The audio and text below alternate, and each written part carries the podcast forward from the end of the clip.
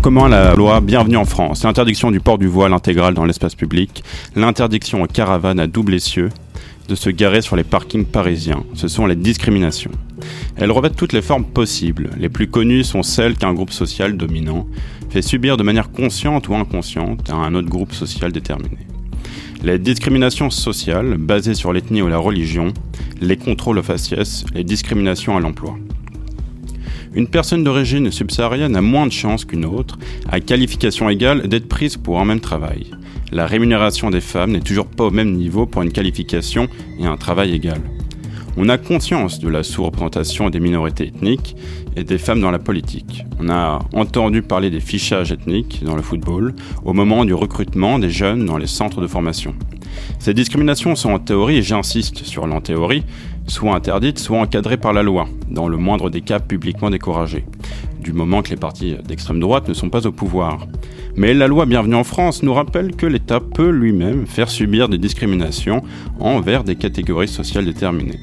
Les étudiants étrangers non francophones qui devront payer environ 3000 euh, euros leur année de licence et autant leur master, bref, ils vont avoir un traitement différencié par rapport aux citoyens français et ceux de l'Union européenne.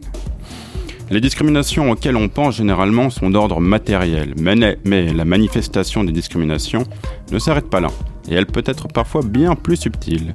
Elles peuvent se situer dans nos réponses émotionnelles par rapport à l'autre, dans la façon dont on réagit face à une personne d'une catégorie ethnique ou d'une religion alors apparente, différente de celle de la majorité dans nos gestes, dans nos regards. Pour cette émission, nous recevons Martine Aranguren, sociologue, chargée de recherche au Centre national de la recherche scientifique, rattachée à l'unité de recherche migration société, Université Paris 7 Diderot.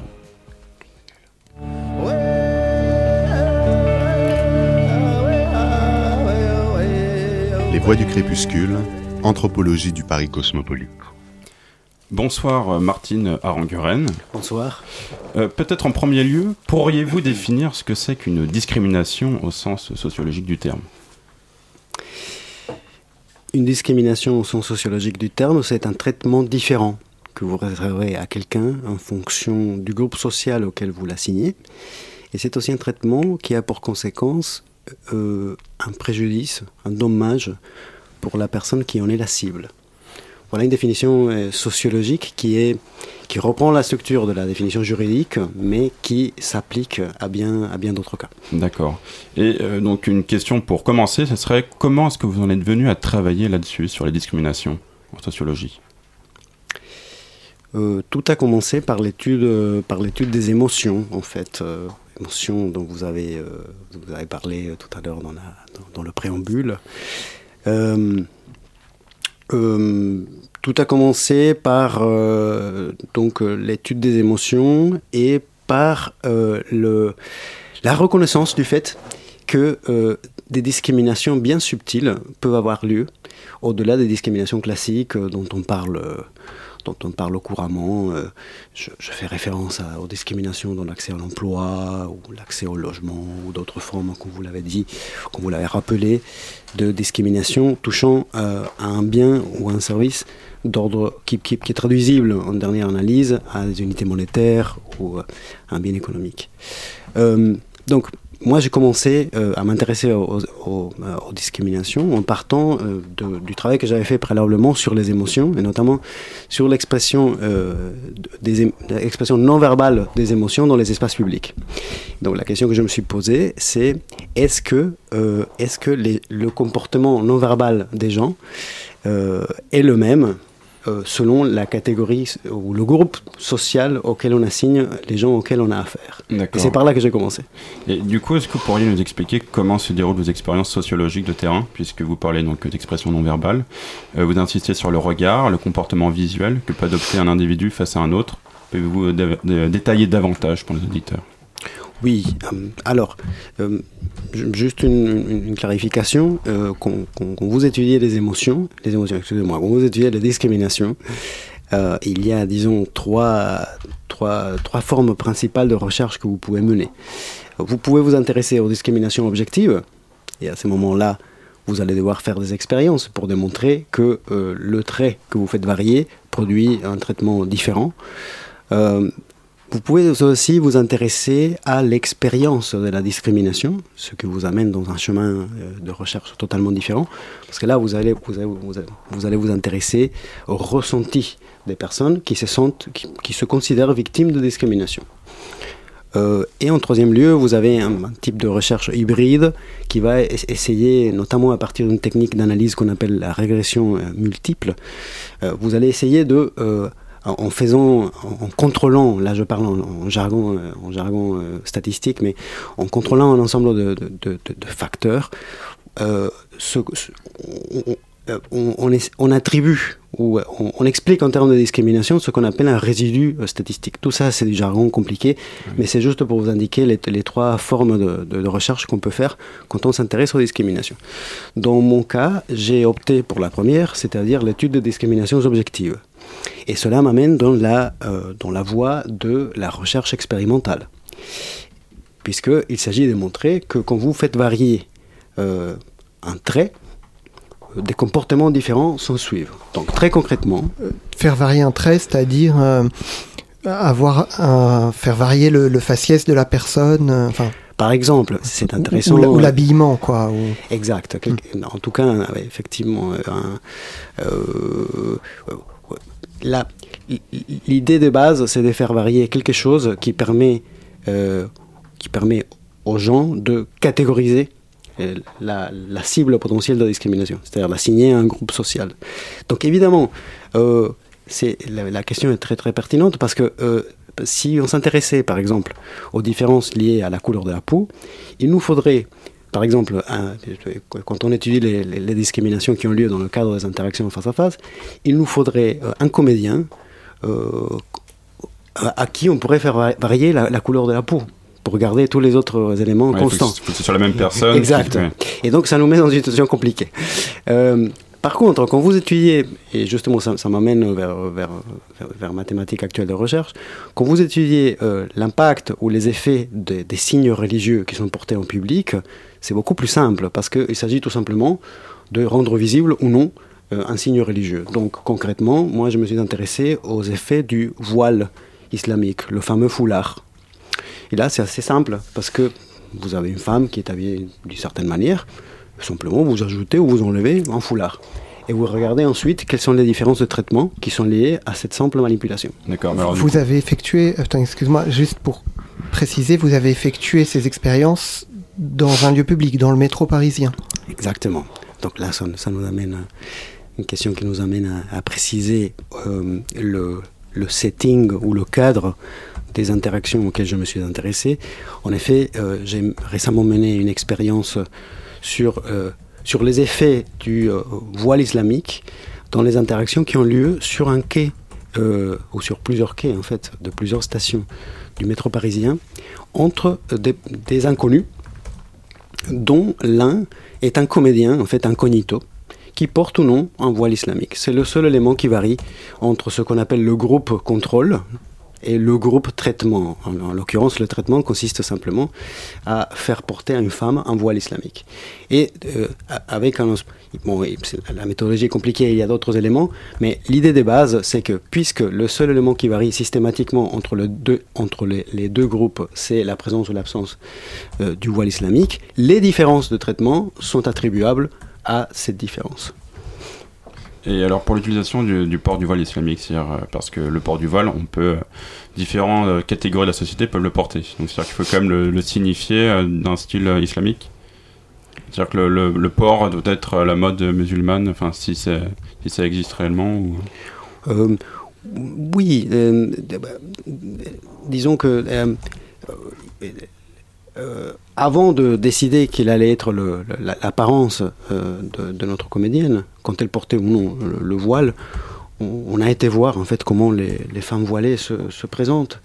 Et on a, repéré certaines tendances et on a simplement habillé notre comédienne euh, dans un style qu'on pourrait considérer comme, moderne.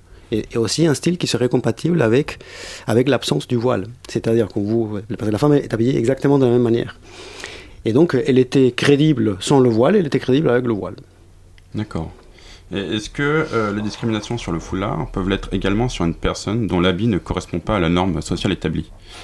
Est-ce que c'est sur le foulard parce que ça ne correspond pas, aux, les gens ne portent pas de foulard, même si c'est un signe religieux? Ou est-ce que c'est le foulard spécifiquement en tant que tel euh, qui euh, renvoie la, la religion musulmane? Ou la discrimination établie? Ou est-ce que vos, données ne sont pas en mesure de, c'est une question intéressante. Je pense que nos données ne sont pas en mesure en fait de, donner une réponse fondée à, cette question, mais c'est une bonne question. Est-ce que, est -ce que les, différences de traitement que nous avons pu documenter euh, au travers de cette recherche expérimentale, une expérience des terrains, là je travaille un peu, de jargon, est-ce que les différences de traitement que nous avons pu euh, documenter sont spécifiques euh, aux femmes qui portent un foulard ou est-ce qu'elles sont plus générales euh, Est-ce que d'autres catégories euh, stigmatisées dans, dans, la société française euh, feraient l'objet du même type de traitement? Je ne le sais pas. D'accord. Vous n'avez pas mené aussi des expériences avec une robe gitane? Tout à fait. Donc, je vois que vous connaissez mes travaux. Donc, euh, effectivement. On s'est renseigné un peu quand même avant de vous recevoir. Merci. Donc, en effet, euh, il y a quelques parallèles il y a quelques parallèles avec euh, l'expérience que nous avons menée euh, sur, euh, donc sur les effets de la jupe tzigane. C'était voilà, c'était une autre, manipulation expérimentale extrêmement simple aussi.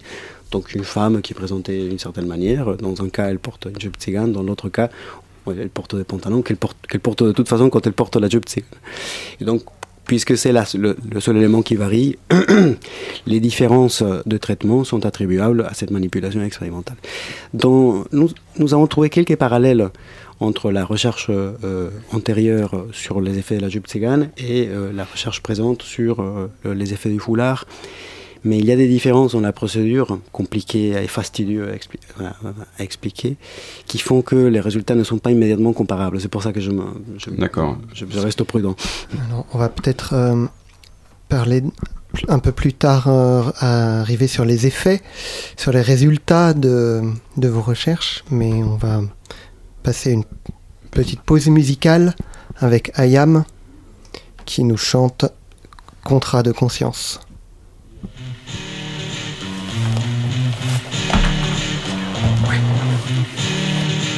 Je suis tenu par les liens d'un contrat de conscience oh Contre le pharaon. En cette fin de 20e siècle Quel est le meilleur parangon Une masse hypocrite au masque cubique Ou une poignée au discours immobile comme une cariatide. Alors où le monde devient réactionnaire Qu'il froidure comme fer à la mort de tous les révolutionnaires. Assoiffé de victoire revient alors que les critiques donnent à 20 contre 1 Beaucoup de gens en ont assez de l'association. Rap, racisme, banlieue, en équation mais bordel Qu'est-ce qui a changé dramatique? Les faces cubiques on cède à la mode journalistique.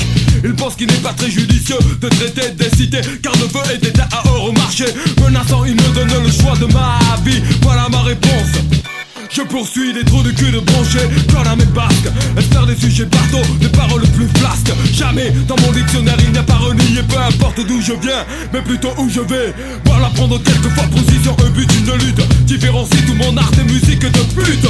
On me prie d'être plus ouvert Ok ça va. Donne-moi ton avis Tiens garde-le pour toi. Car tu insultes la misère et la souffrance. J'ai écrit c'est mon car j'ai un contrat de conscience je suis tenu par les liens de contrat de conscience. De. Je suis tenu par les liens de contrat de conscience. De. Je suis tenu par les liens de contrat de conscience. De. Je suis tenu par les liens d'un contrat de conscience.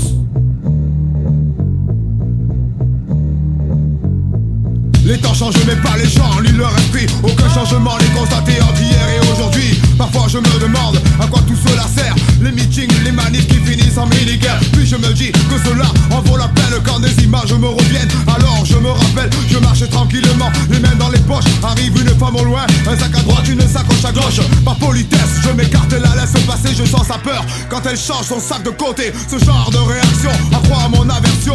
Pour ces gens que je mets dans le même escadron Que ces idiots critiquent à leurs voisins maghrébins Qui réservent leur place pour Agadir au mois de juin Qui resteront sur les plages jusqu'au soir à faire le tour le dos. Cela dans l'espoir de prendre quelques couleurs sombres. Y a plus de charme, mais t'en vas la cruche au soleil qu'à la fin elle crame. De retour en France, on vante son bronzage et on vote la flamme. Pendant les électorales, l'envoleur s'élève et s'indigne et trempe du poing. On se n'espérait surtout pas une poignée de main. Car le flot de mes colères coule en abondance. Je devais le dire, j'avais un contrat de conscience. Je suis tenu par les liens d'un contrat de conscience Contrat de conscience Je suis tenu par les liens d'un contrat de conscience. Contrat de conscience. Je suis tenu par les liens d'un contrat de conscience. Contrat de conscience. Je suis tenu par les liens d'un contrat de conscience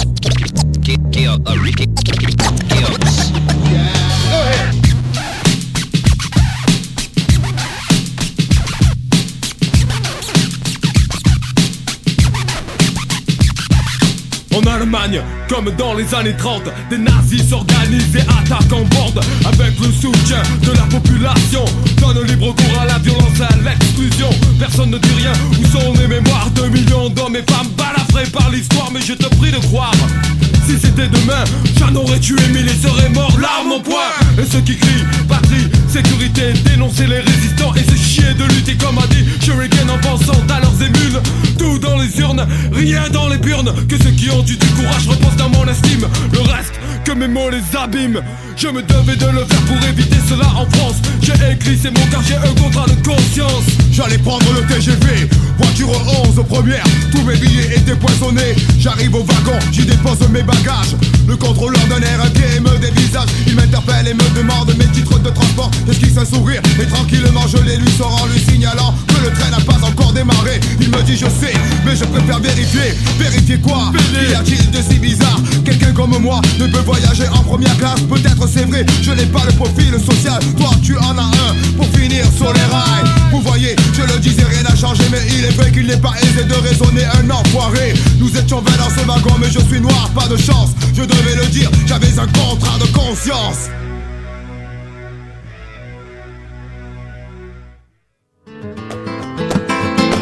Les voix du crépuscule. Anthropologie du Paris cosmopolite.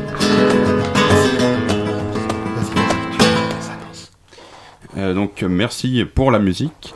Euh, Martine, est-ce que euh, donc là on, parlait donc tout à l'heure donc sur les Roms et sur donc le, port du foulard islamique. Donc est-ce que vous pouvez nous mentionner comment s'est déroulée l'expérience, c'est-à-dire comment vous avez filmé les gens, etc.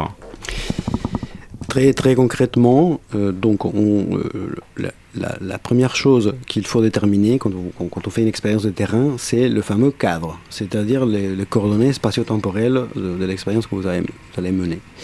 Donc dans le cas, je vais vous parler de, de l'expérience plus récente sur le, sur le voile. Très bien. Euh, donc, dans le cas de cette expérience, il a fallu d'abord choisir les stations du métro où on allait, où on allait euh, donc mener nos essais. Euh, tâche difficile puisque on a des centaines de stations de métro euh, à Paris. Donc, comment les choisir? Eh bien, la méthodologie expérimentale elle est fondée sur des assignations aléatoires. C'est-à-dire, vous ne sélectionnez pas, vous, vous choisissez pas du tout. Vous donnez un mécanisme impersonnel qui choisit pour vous. Par exemple, une liste de, de- de chiffres assignés de manière aléatoire qui vous permet de constituer un classement.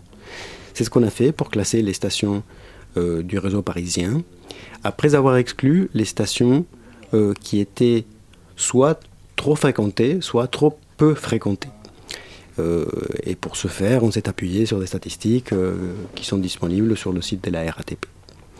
Donc, une fois qu'on a, conservé donc les, stations de, fréquentation médiane, je parle un peu en jargon, c'est le critère qu'on s'est, donné, on, on a effectivement constitué un classement aléatoire qui nous a permis euh, par la suite de visiter ces stations afin de déterminer si, le, si, un, certain nombre de critères étaient satisfaits.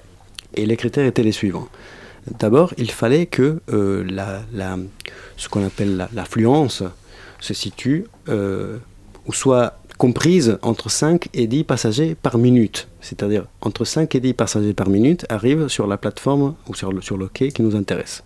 Si on en avait moins ou plus, nous avons exclu les stations que nous avions euh, préalablement tirées au hasard. Premier critère. Deuxième critère, euh, on, a, on a cherché des stations qui euh, présentaient la même architecture, à savoir une seule entrée à, à partir d'un extrême.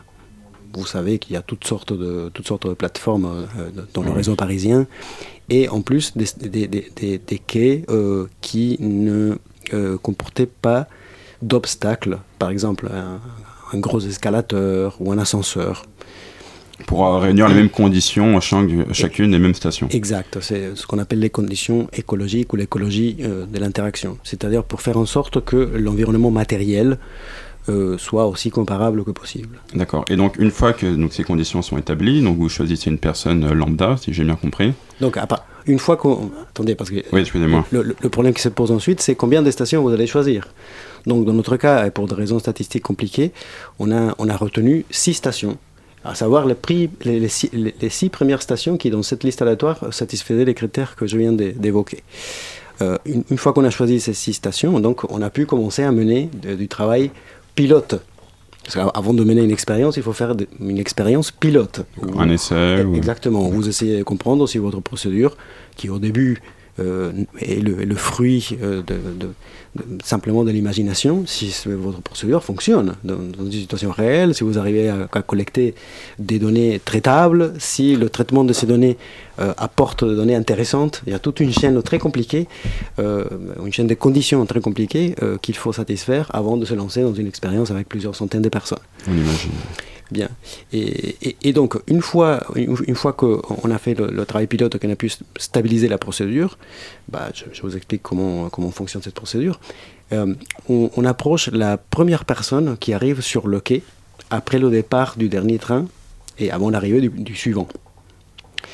Euh, cette personne donc est approchée par notre comédienne, dans le cas de l'étude sur le foulard, par une comédienne qui travaille pour nous, et, qui va euh, entamer une interaction en suivant euh, un, scénario, un texte, comme disent les comédiens. Un texte qui, qui fixe non seulement euh, ce qu'elle va dire, mais aussi tout son comportement non verbal, puisque nous, on s'intéresse, de manière, de, manière centrale au comportement non verbal. Et donc, là, je, passe les détails, mais fondamentalement, la, la comédienne approche le passager dans une position de côte à côte et euh, en, dépliant euh, un plan portable euh, du, réseau parisien, dit être perdu, ne pas savoir où il se trouve. Et donc, elle demande aux passagers de situer la station où ils sont actuellement sur le plan. C'est la première tâche pour parler de manière expérimentale. Donc le passager rapidement trouve la solution, mais pas si rapidement dans tous les cas, euh, méfiez-vous. Et, ensuite, la, comédienne euh, va, dire au, passager qu'il doit se rendre à telle station. Ça va varier en fonction de la station où on est, mais bien sûr, euh, dans une station donnée, c'est toujours la station de destination est toujours la même. Et à ce moment-là, le passager comprend qu'il doit tracer un itinéraire. Et donc il propose un itinéraire pour, pour aller de la station d'origine à la station de destination. Après quoi, la, la comédienne va lui dire euh, Et ça va me prendre combien de temps? D'accord. Et à ce moment-là, elle change de, de position, elle va se mettre en une, position face à face. Tout ça est, extrêmement important parce que nous, on s'intéresse justement aux, aux petits changements de- de- de- disons, de gestuelle, on va dire. de- euh, du, du visage. du visage, mais aussi la- de, proxémique, comme on dit, c'est-à-dire euh, lié à la distance à laquelle on interagit avec l'autre. Euh, et donc, elle se met face à face. Ça va me prendre combien de temps Et le passager va faire une estimation. Mettons ouais, 20 minutes. Et donc, elle répond de manière invariable Ah, Je suis en retard. J'ai un rendez-vous très important dans 10 minutes avec une personne. Il faut absolument que je la prévienne. Mais j'ai plus de batterie sur mon portable. Et là, on observe la, réaction du passager. Et c'est après quoi, après quoi, on lui explique qu'il vient de participer à une expérience et que nous étions à 3 mètres en train de filmer tout ce que je viens de tout ce que je viens de, décrire.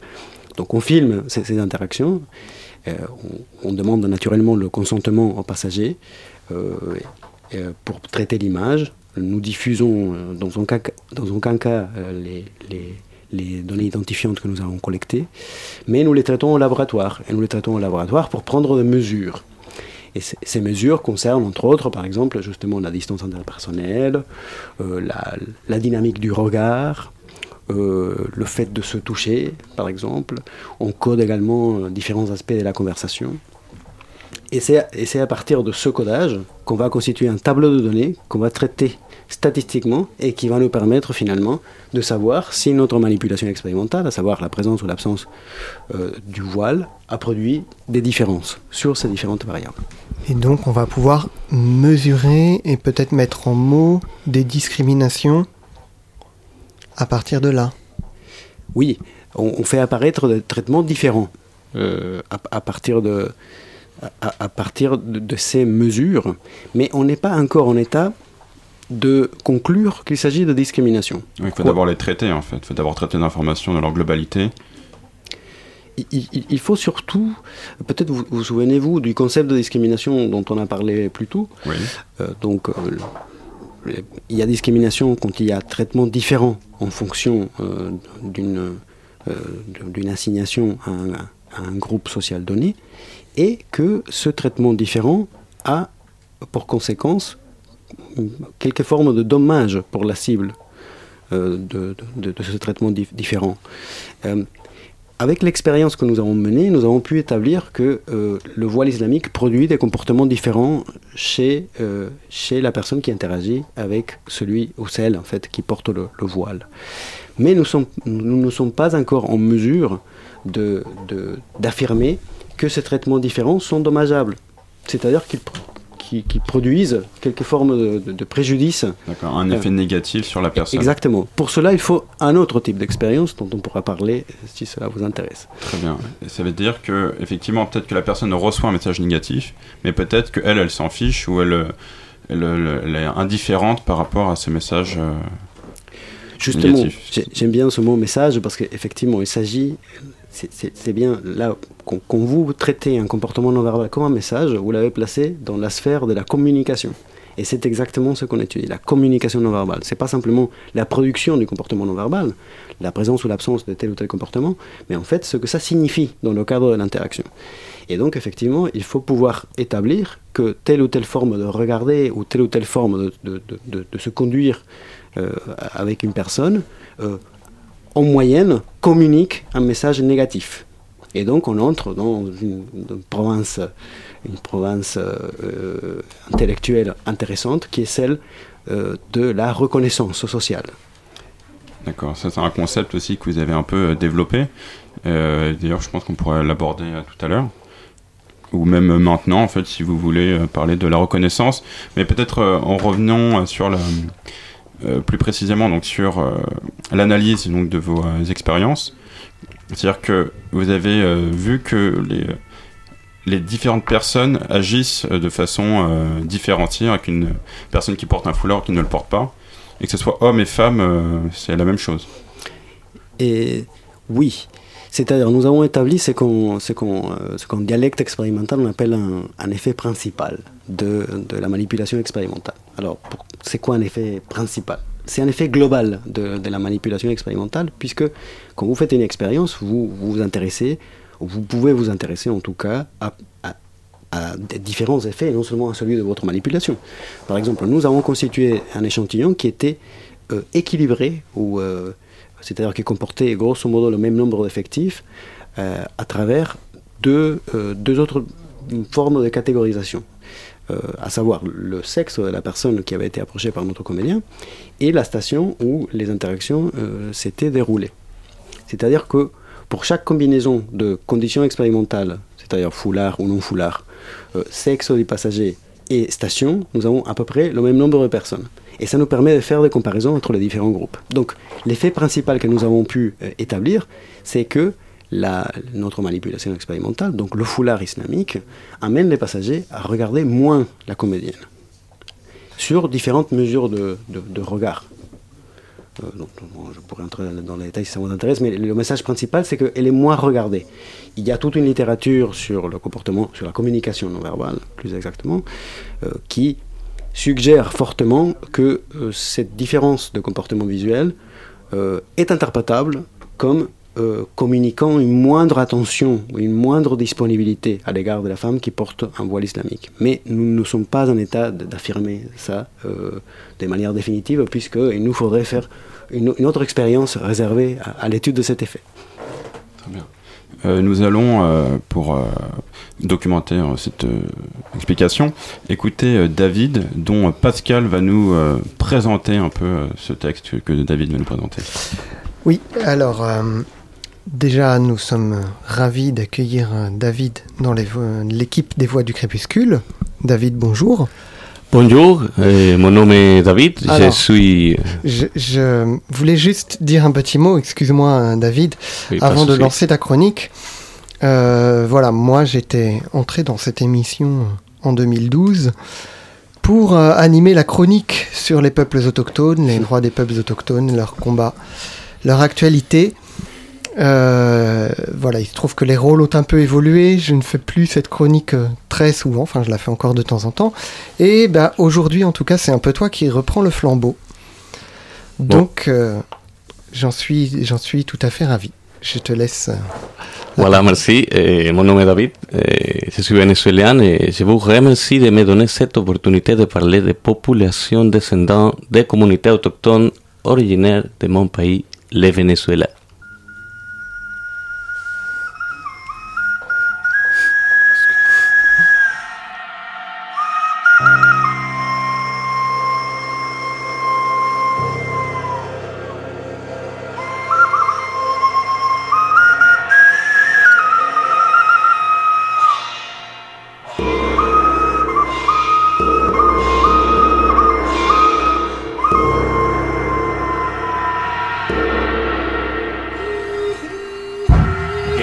Seguir existiendo.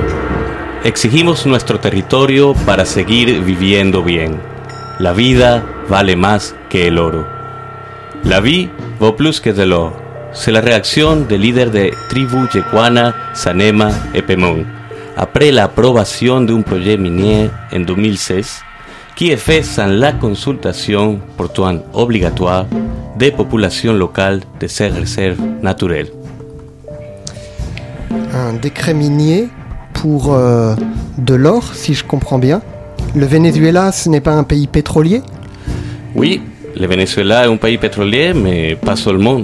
Les diamants, l'or et le cobalt sont devenus la malédiction des populations indigènes et menacent le futur de l'écosystème de nos réserves naturelles. Ce décret, par exemple, concerne plus de 110 000 km, soit 12% du territoire vénézuélien, une surface plus grande que Cuba ou le Portugal. Pendant que je vous parle, plus de 100 000 personnes de 198 communautés indigènes ont été déplacées de leur habitat parce que riches en ressources minérales. Aïe, ça fait mal. Et quand cela a-t-il commencé En fait, l'histoire se répète car au siècle dernier, les tribus Guajira ont été déplacées suite à l'exploitation d'une mine de charbon dans la province de Zulia, dans le nord-est du pays. Mais aujourd'hui, ça ne devrait plus se produire parce qu'en 1999, une loi a été votée dans la Constitution qui protège les zones d'habitat des indigènes. Mais c'est sans compter sur les intérêts des multinationales, principalement de Chine, de Russie, du Canada, d'Afrique du Sud, du Congo et d'Australie. Et sur la cupidité du gouvernement vénézuélien qui a conclu ce contrat d'une valeur globale de 2 000 milliards de dollars.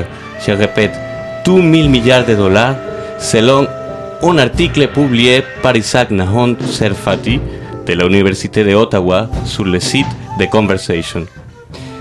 2000 milliards de dollars US Yes, oui, américain. D'accord. Bon, alors on sait, disons les gens qui s'y intéressent en tout cas, savent que les, les activités d'extraction de l'or sont très polluantes. Mais concrètement, comment cela affecte-t-il les populations locales? Il y a toujours eu des mines illégales dans cette zone. On estime qu'il y a vers 10 000 mineurs clandestins dans cet arc minier qui dégrade l'environnement et diffuse du mercure. Maintenant, c'est pire, car l'industrie d'extraction de l'or détruit la couche supérieure de terre et utilise du cyanure. Et cela a pour conséquence de polluer le fleuve Orinoco, le troisième le plus large au monde, mais aussi de déplacer les populations indigènes en manque d'eau potable.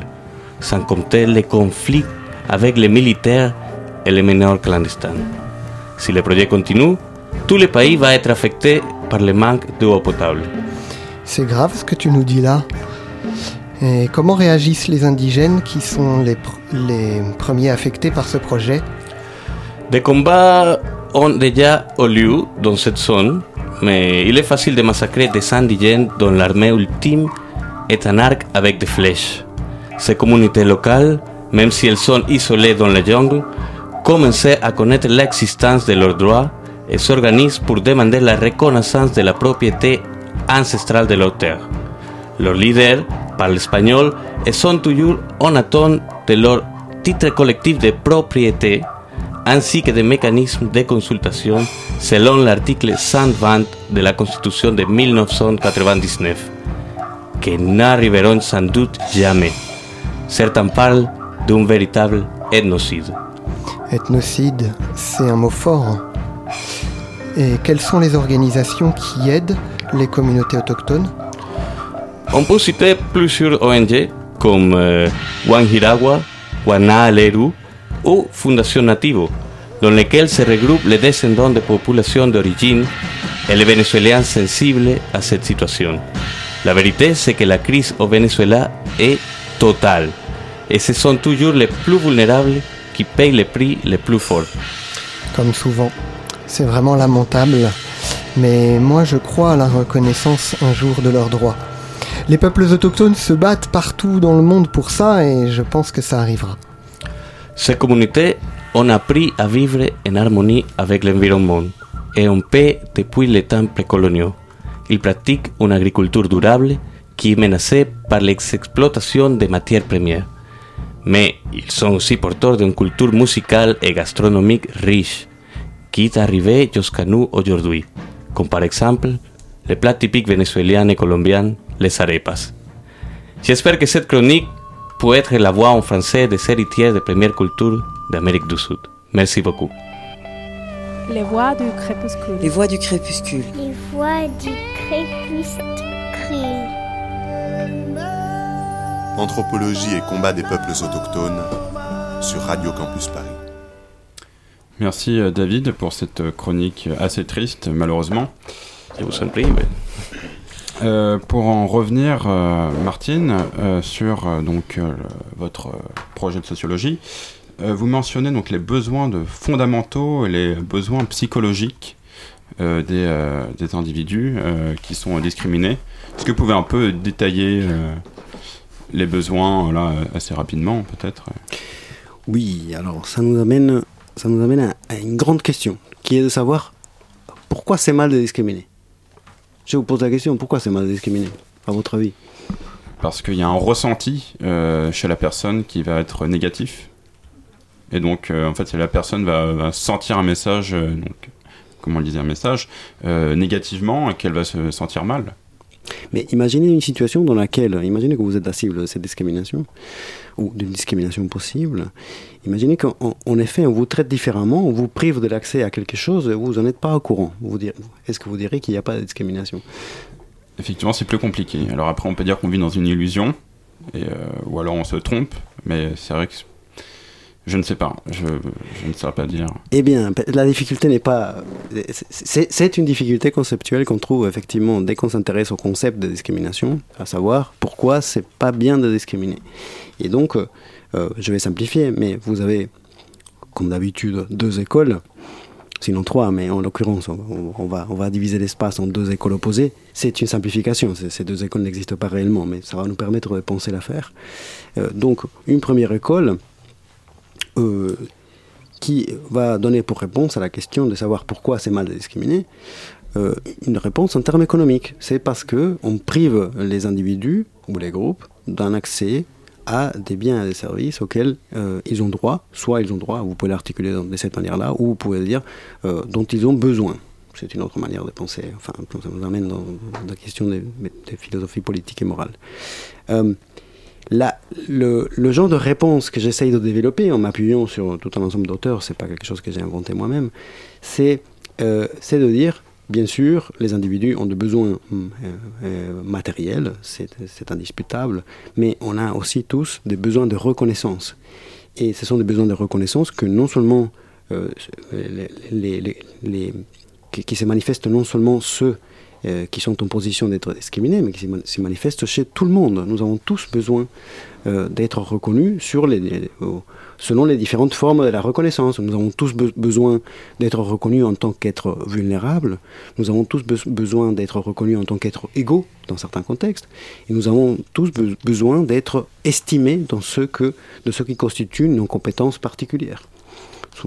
Là, je, reprends simplement des- des- des, euh, typologies bien connues de formes de reconnaissance. Euh, ce qui est étonnant, euh, c'est que la plupart des travaux qui ont été réservés aux discriminations ne s'intéressent qu'à une définition du, du caractère dommageable de discrimination qui ne recouvre que l'aspect matériel. Autrement dit, on n'a pas étudié systématiquement le dommage que causent les discriminations sur la dimension de la reconnaissance sociale. Et donc, c'est ma petite con- contribution conceptuelle. J'essaye d'élaborer un concept de discrimination, euh, de discrimination dégradante ou méprisante, comme j'ai pu le dire dans, l'une de mes publications, euh, qui tient compte des conséquences dommageables que, euh, les, discriminations produisent sur le plan de la reconnaissance sociale. Et donc, les expériences, les expériences que je mène en ce moment essayent de apporter une base empirique à ce développement conceptuel. J'essaie de démontrer que ces, discriminations dégradantes existent et qu'elles se manifestent notamment dans les interactions face à face. Elles peuvent, se manifester ailleurs, mais il me semble que c'est un contexte de la vie sociale euh, où ils, ils prennent une importance euh, particulière. Alors, par exemple, dans la chanson qu'on écoutait tout à l'heure de Hayam, Shuriken, qui est un rappeur noir, raconte un moment une histoire où il passe à côté d'une vieille dame et elle change son sac de côté au moment où il passe.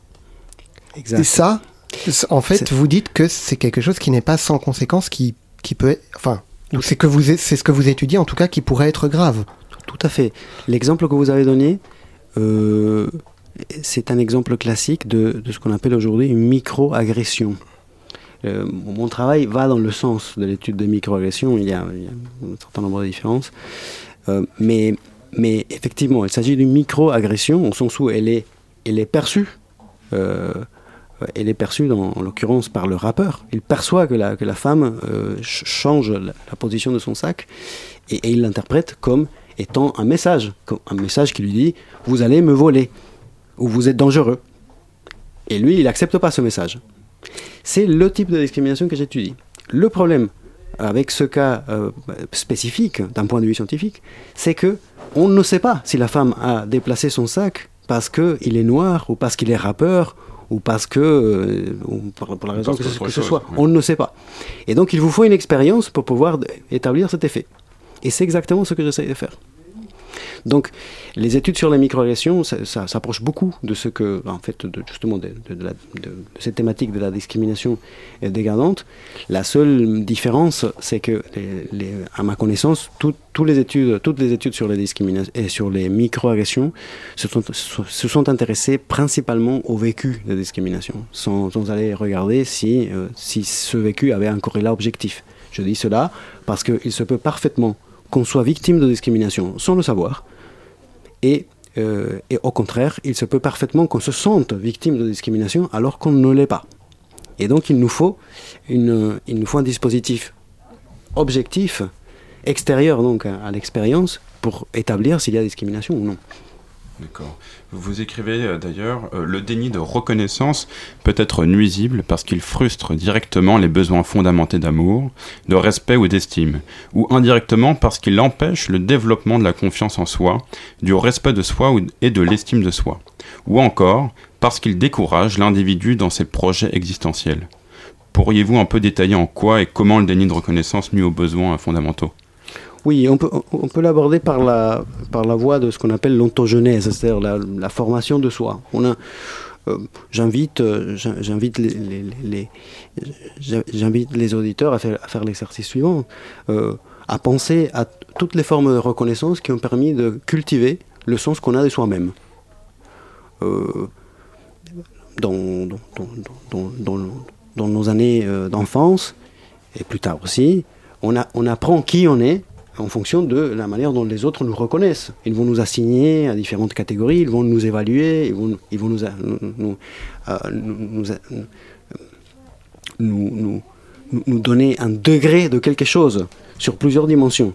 Et c'est à partir de là qu'on forme une, idée de qui on, de qui on est euh, soi-même, en se confrontant de plus en plus à des situations différentes et en faisant, euh, en élargissant le contexte qu'on utilise pour, pour ces comparaisons. Je vous invite à penser à quoi ressemble euh, l'idée qu'on se fait de soi-même quand on est systématiquement humilié. Quand on est systématiquement humilié, c'est-à-dire traité comme, comme n'incarnant au- aucune valeur, bah, on en vient à penser qu'en effet, on n'a aucune valeur. Et euh, le fait de former cette croyance euh, empêche, empêche par la suite d'avoir de l'initiative. Ouais. Parce qu'on n'estime pas qu'on, est capable ou qu'on, est digne de faire certaines choses. Et donc, de manière indirecte, le fait d'être exposé à des dénis de reconnaissance de manière systématique euh, instaure une forme profonde et durable de souffrance chez les individus.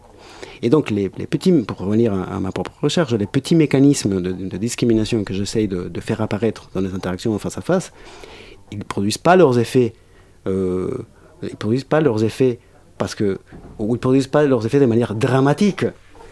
Euh, il ne s'agit pas de, il ne s'agit pas de, formes de discrimination qui auraient, euh, qui auraient un impact immédiat et brutal, mais ce sont des formes de discrimination qui se produisent tout le temps, dans toutes les interactions, tous les jours, et donc qui érodent, érodent dans la durée euh, la confiance en soi euh, qu'on pourrait avoir. Et vous allez même jusqu'à dire que euh, cette euh, euh, honte peut se muer en colère.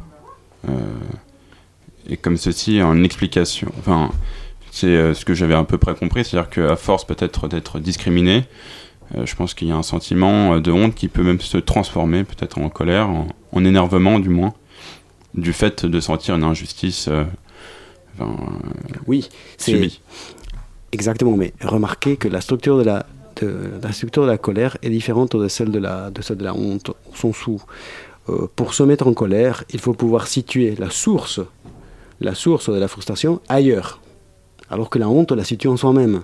C'est une évaluation négative que vous faites de vous-même. C'est-à-dire vous êtes en dessous de ce que vous deviez être.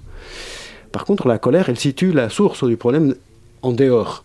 Et en effet, si vous... Alors là, je- j'entre en terrain spéculatif, mais pourquoi pas Euh, Si vous regardez euh, certains mouvements sociaux euh, où la, la question de la reconnaissance est importante, vous allez voir que type- le, le mouvement social fait ce boulot de transformer euh, un, un état initial de, du- du- de- de- de honte en colère. Et de se dire, non, c'est pas nous qui sommes nuls, ce sont les autres qui ne nous reconnaissent pas. Et là, vous passez à, une- à un stade un peu plus actif. si une autre voulez. étape, oui. Je comprends. Alors moi j'ai une question, c'est euh, ces discriminations subtiles comme nous mettions dans le dans l'article de l'émission euh, que vous essayez de mettre en lumière euh, sont des discriminations qui, si elles sont avérées, ne sont pas euh, punies par la loi. Est-ce qu'elles pourraient l'être? Est-ce qu'elles devraient l'être? Parce que peut-être que ça serait aller loin de de punir ces, discriminations-là. Qu'est-ce qu'on peut attendre de, de ces recherches et des changements que ça pourrait éventuellement amener? En effet, oui, une punition euh, euh, juridique me paraît. euh, enfin, honnêtement, j'ai pas pensé à la question dans ces termes, mais je pense que une réponse rapide que je pourrais vous donner, c'est que si vous voulez, la- la- l'application de ce, genre de recherche, si on arrivait à, des résultats solides, ce qui n'est pas, pas compté, je, voudrais souligner, c'est que, en effet, on pourrait, en fait, on pourrait contribuer à installer euh, euh, un environnement moral dans lequel certains gestes sont désapprouvés. Certains gestes sont désapprouvés. Je vous donne un exemple. Aujourd'hui, par exemple, euh, des, euh, manifestations de racisme euh, totalement explicites sont, sont vues comme, euh, euh, comme relevant d'une forme d'infériorité morale. Ça ne se fait plus. Et les gens qui le font, bah, ils sont condamnés en fait par l'environnement social. Euh, mais ce sont des formes très brutales euh, de discrimination, ce dont je parle en ce moment. Euh, par contre, les, formes plus subtiles que j'essaie de mettre en lumière avec, euh, avec ma recherche, en effet, on pourrait devenir plus conscient du fait qu'on communique des messages dégradants de manière, euh, des parfois euh, pas trop conscientes, et effectivement rendre les, les acteurs, c'est-à-dire rendre les personnes qui nous sommes conscients du fait que parfois nous communiquons des messages dégradants euh, sans le savoir, par des petits gestes, par la manière dont nous regardons les autres, euh, la, distance à laquelle nous nous plaçons, euh, notre gestuel, euh, c'est le- notre temps des paroles, notre, no- notre tendance à, à laisser des silences ou à interrompre, etc. Merci Martin Aranguren. Donc je rappelle que vous êtes chercheur au CNRS et euh, ra- rattaché à l'uni- à l'unité de recherche migration et société à l'université Paris 7 Diderot. Et ancien des voix du crépuscule, nous n'avons même pas pris la peine de le, de le préciser, mais. Maltine, tu faisais partie de l'équipe euh, au tout début Tout à fait. et tu nous avais laissé il y a quelques années pour te consacrer à tes recherches et à ta famille. Merci à Salomé pour la réalisation ainsi qu'à toute l'équipe. Euh, Pascal, David pour ta première chronique, bravo. Merci beaucoup. Et euh, merci. Et maintenant place à MapMonde, émission musicale autour du monde.